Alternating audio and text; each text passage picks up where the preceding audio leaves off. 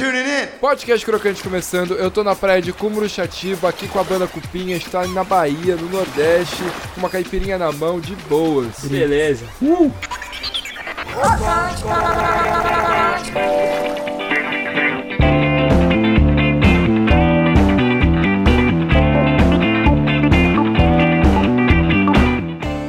Bom, vamos começar essa bagaça aqui. Eu sou o Daniel Ferraz, o Ferraz M. Daniel nas mídias sociais. Eu tô com o Pedro Luci e o Paulo Suriani, o guitarrista e o baterista do Cupim. E. eu queria como, falar como que a banda começou. dizer. Falei pra você, vou te dizer. Dá uma letra pra você, vou te dizer. Falei pra você. A gente. Eu tava na faculdade e o Lúcio trabalhava num, num estúdio lá perto. E aí não sei por que razão a gente come, eu começava. saía da aula e ia lá. A gente começou a fazer uns, uns ensaios, ter algumas ideias tocando junto e levamos pra, pra garagem de casa também. E o negócio foi crescendo. A gente falou, pô, vamos, vamos começar um negócio mais sério. Aí a gente se desenvolveu a partir daí. E o que, que vocês acham que motivou vocês a tocar, se juntar e falar, mano, vamos tirar um som? De verdade ou. Não, de verdade, pode De verdade, falar. É. a gente tinha um, um sonho de fazer um trio elétrico na, em Salvador. onde a banda chamaria Creme de Papaya. A gente tocaria Axé Crocante. Olha só. E o vocalista seria ele, o Paulinho Pindalmas, com o nome de Cassis. Então seria Creme de Papaya com Cassis. E por que, que, a, que- por que, que a ideia genial não foi pra frente? Cara, tá indo. Quem disse que não foi? Quem Ah, disse que não foi? Então por que, não, por que vocês mudaram de nome? Aguenta aí. É pra você, quero ver jogando. Sem ter que dizer, vamos aí, chamando. Elas pra dançar, já dizendo para, para pra escutar. Ah, porque. Não sei também. E falando do, do nome, como que veio o nome Cupim? O N foi estileira mesmo? Porque. A, gente, a história de verdade é meio sem graça, assim, mas a gente tava no estúdio um desses dias lá e tinha um amigo do Paulo que, que o grande Johnny, But, Johnny Butter, João Menezes, que o cara, ele é biólogo, né? E ele tava lá, tipo, vendo a gente gravar e daqui a pouco a gente tava com a janela aberta, assim, Tarde pra dar um tempo. de verão. tarde quente, tarde noite quente de verão, sabadão, tudo aberto, aí entrou esses bichinhos da luz, né? E aí a gente, pô, bichinho da luz, tal, não sei o que, ele falou, não, cara, isso não é bichinho da luz, não, isso aí é cupim.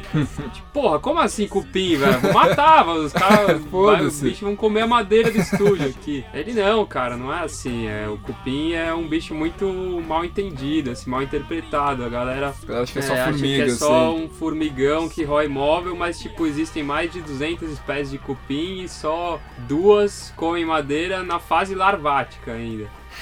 Então a gente, ele falou, esse aqui, técnico na explicação. Ele foi- esse aqui, esse aqui não é, então. Ele, não, esse aqui não faz nada. Inclusive o bicho, é o cupim é um bicho muito, muito admirável, assim. Ele constrói grandes colônias, trabalha em equipe, ele é colonizado, ele é trabalhador, né, colonizador. E a gente tava já querendo um nome em português, que não fosse tipo The Brangles of Brangles. Ou, sei lá, um nome não sei o que, mas ao mesmo tempo a gente queria um, um nome que soasse bem é, em português, mas que tivesse uma certa sofisticação. Tô ligado. A gente meteu um N e virou Cupan.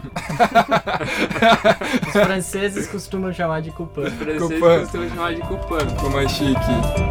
Vem que a brisa é forte, vem da sorte, vem da pura companheira. Vem que a teima é forte, vem da sorte de te ter a vida inteira.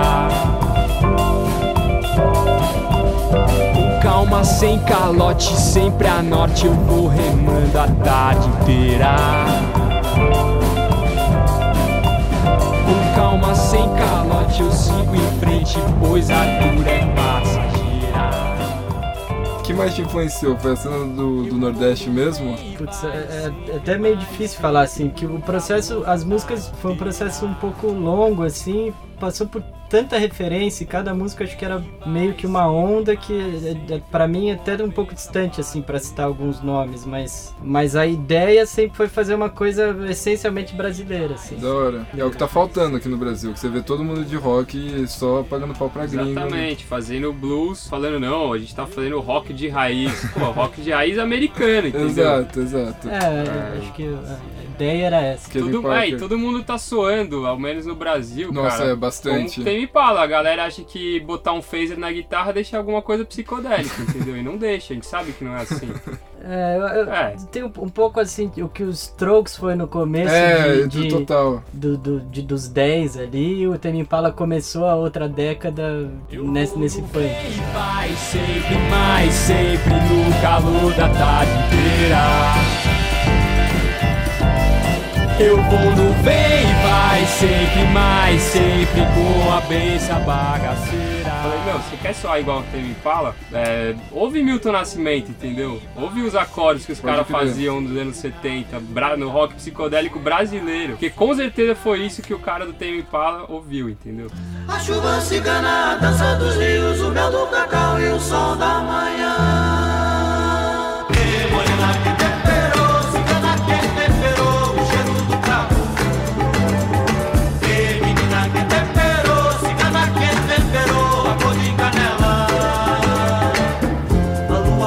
a dança do vento, o ventre da noite e o sol da manhã. A chuva cigana, a dança dos rios, o mel do cacau e o sol da manhã. Mas é, vocês acabaram de lançar o Vê Dançando. E o processo de gravação do disco, como foi? Cara, o processo de gravação foi bem longo porque ele, ele se misturou com o processo de composição. É, como eu trabalhava em estúdio já, tipo, a gente primeiro. Primeiro eu gravei ele, tipo, vai, pega esse loop, toca isso, beleza. Vai pra cá, eu loopei o negócio e fiquei criando em cima. Ou seja, as músicas foram compostas em estúdio, sendo gravadas. É verdade. Então, uma vez que elas estavam todas prontas, algumas faltavam letras, alguma coisa, a gente. Foi na época que eu saí do estúdio que eu trabalhava, saxofone, e fui pro Freak, virei só- sócio do Freak. E aí, nessa época, a gente, com o Nico, né, que produziu o disco, ele, ele convenceu a gente a regravar tudo e falou: Meu, vamos fazer um disco, tipo, nessa onda, só que tudo gravadão aqui, sem loop, tipo, é, e eu O- vou produzir. O Nico Pagliaro, do, do Nico Garotas, Pagliaro do Garoto. Garotas Suecas, né? Isso, do Mel Azul também, Sim, sim. Brum, ele tem vários projetos. Sim. E aí, pô, a gente aceitou o desafio e foi bem difícil, assim, porque a gente não tava preparado pra, pra tocar as músicas que a gente tinha editado antes. Tipo, Tô uma coisa é você fazer uma música em estúdio lá e elas. As possibilidades são infinitas. Infinitas e com plugin, elas já soavam bem, elas soavam até mais pasteurizadas, vamos dizer Sim, assim. sim. E aí, tipo, a gente tocou em estúdio, foi um processo de aprendizado pra gente duro, assim. De, porra, não é só lupar, não é só corrigir, não dá pra corrigir depois, tem Tô que ligado. fazer, tem que treinar, ensaiar. Não vá me dizer que você chegou sem saber que aqui não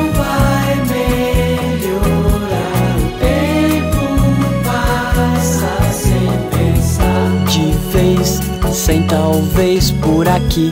Enfim, mais um fim sem você. Junta tudo e vai Agora, onde que é o melhor lugar pra ouvir no- o disco? É no Esquenta? É no carro ou numa feira?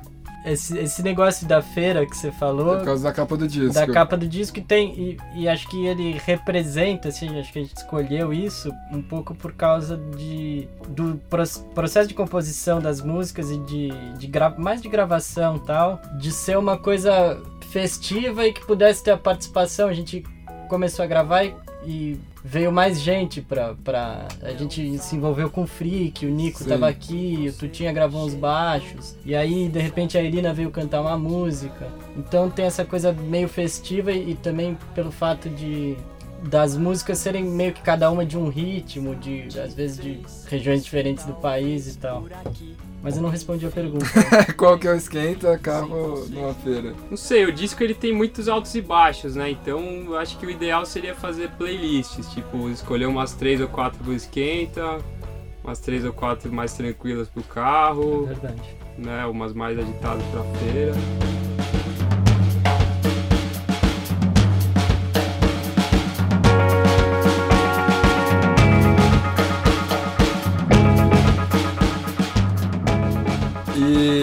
Querem falar as mídias sociais, onde te acha, Spotify, A gente tá no facebook.com barra Cupim Brasil. com N? Que é com N, né? Cupim com N. Brasil com S, obviamente. facebook.com barra Cupim Brasil e Instagram é arroba instacupim, tudo junto. A gente tá no YouTube, todos os nossos vídeos estão no canal do Freak, que é o nosso selo, né? Freak, Freak Studio com E, tudo junto. E tamo no Snapchat também como Cupim. Ah não, desculpa, Cupim Brasil. Cupim Brasil. Usuário Cupim Brasil. Com S. Com S. Quebrar o cimento e nós vamos brincar. E sem parar, eu logo vou te mostrar que eu não tô pra zoar. Eu canto forte e lembro logo do mar.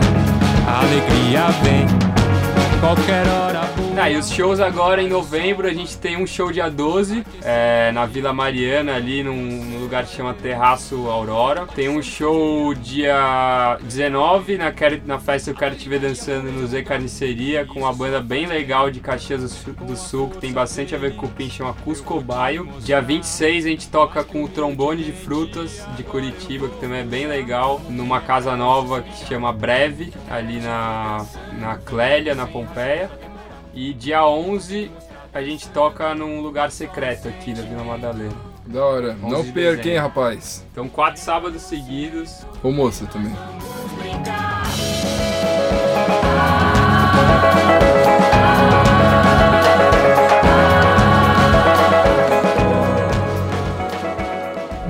Lugar secreto? Ah, o secretinho. Ah, Pô, eu não tava. ne- Eu nem sabia que era no breve nem no secretinho. Bom, valeuzão.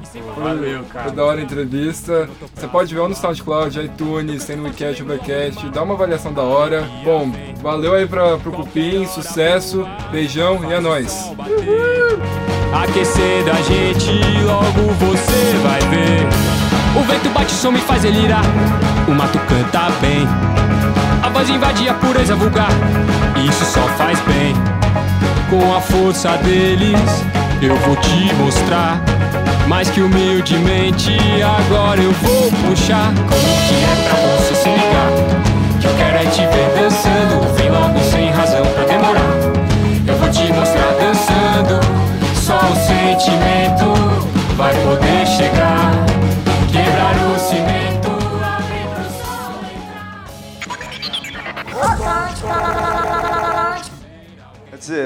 Peace.